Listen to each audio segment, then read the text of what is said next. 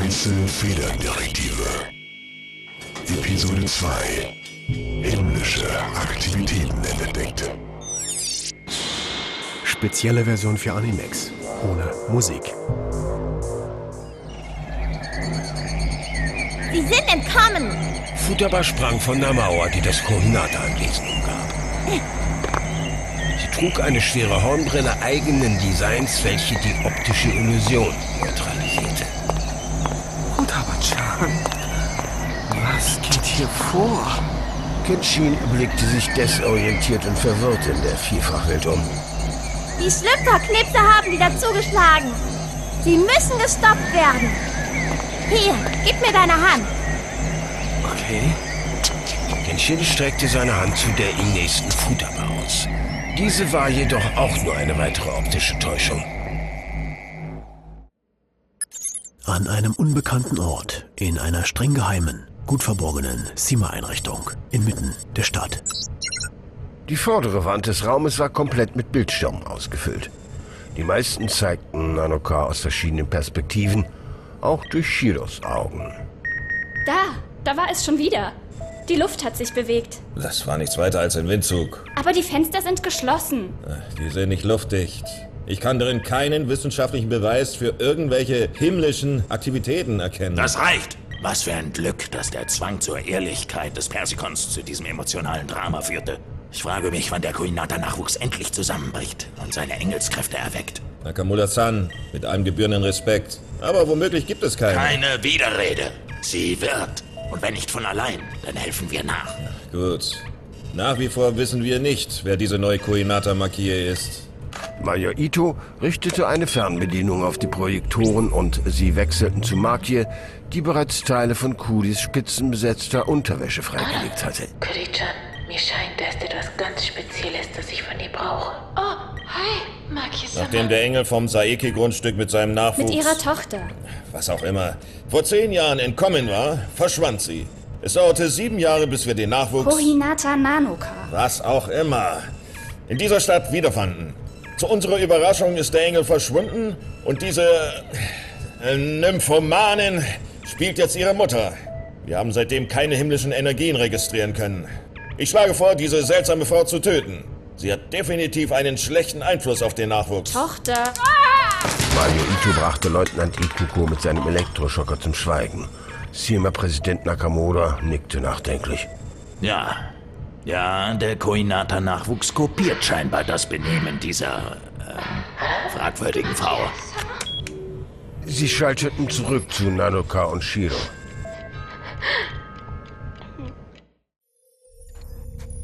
Ich weiß, es war ein Geschenk von mir. Ich besorge dir etwas Neues, Kurichan. Versprochen. Makis Finger arbeiteten sich geschickt zu Kudis Brustschmuck vor. Geschenk?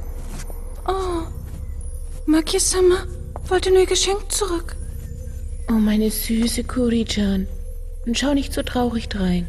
Makie beugte sich vor und nahm behutsam die runde Brosche mit ihren Lippen ab. Makie ließ den Zierschmuck in ihre Hand fallen und streichelte mit einem Lächeln Kuris Wange. Es hat doch nicht wehgetan, oder? Bitte öffne die Tür, Kurichan. Ja, jawohl. Sofort, Maki-sama. Kuri richtete ihr Mieder, knöpfte sich rasch ihr Kleid zu und rauschte die Treppen herab zur Gegensprechanlage bei der Tür.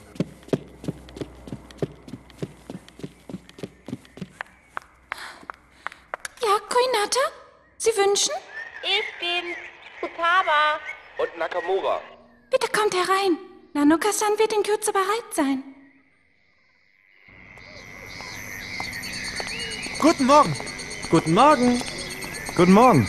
Schön, euch beide zur Abwechslung mal pünktlich zu sehen. Guten Morgen, Sensei. Guten Morgen, Sensei. Guten Morgen, Sensei.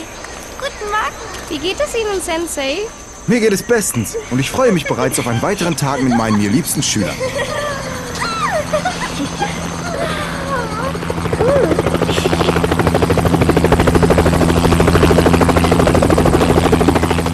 Schwarz-roter Helikopter setzte zur Landung auf der Wiese neben dem Schultor.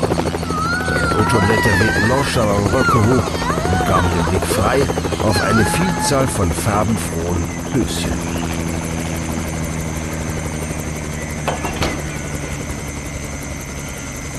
Ein Mann in Chauffeuruniform und einer Schultasche in der Hand stieg aus und half einem vornehm aussehenden Mädchen beim Aussteigen.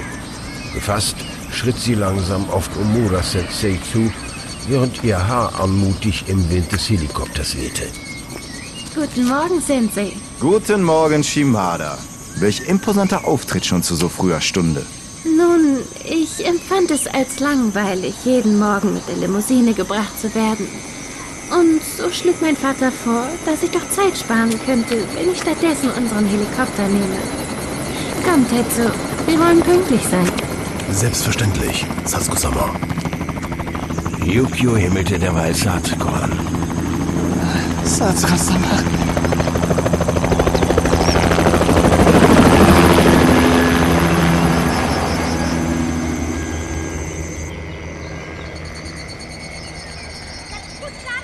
Satsuko-chan, warte!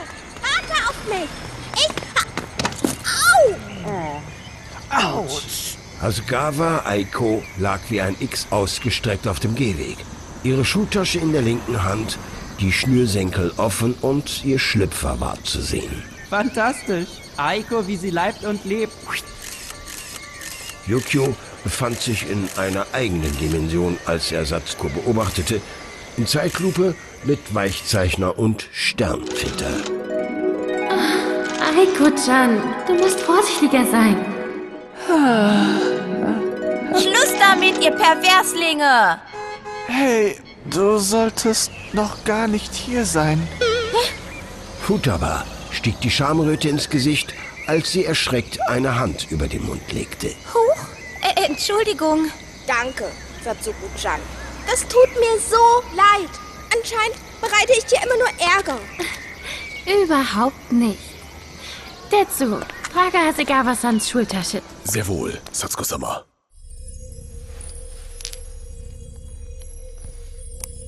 Maki hatte gerade das passende Juwel in Kuri-Schmuck gesteckt, als Shiro hinter ihr die Treppen herabkam. Maki erstarrte, als sie ein Gefühl von Vertrautheit durchströmte. Shiro hingegen bemerkte wegen der Schmerzen keinerlei Veränderung. Ich werde jetzt das Frühstück für Nanoka-sama zubereiten. Ah, ja, bitte, Shiro. Ich werde in meinem Zimmer sein.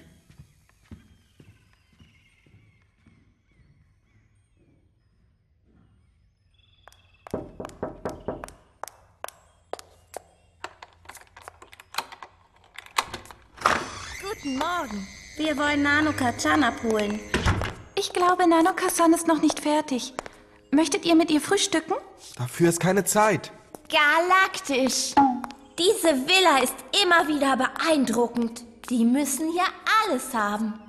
Wird Nanoka noch lange brauchen? Nein, ich denke nicht. Ich kann nachschauen gehen, wenn ihr möchtet. Das wäre nett, danke.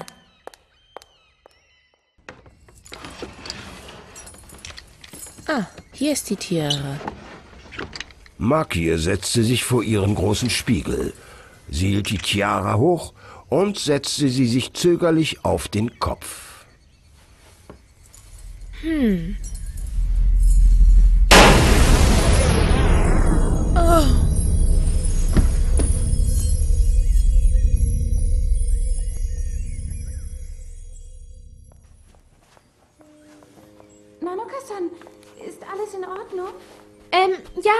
Fast fertig, Kuri-chan.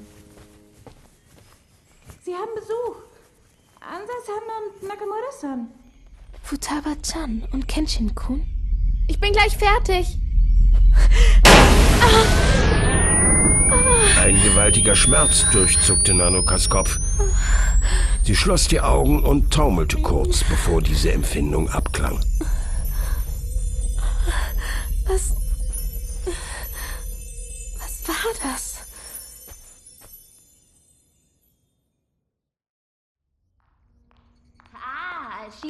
Shiro-san. Schön, dich wiederzusehen. Nanoka-chan hat dir gesagt, dass wir uns heute nach der Schule treffen, um das Paket zu installieren.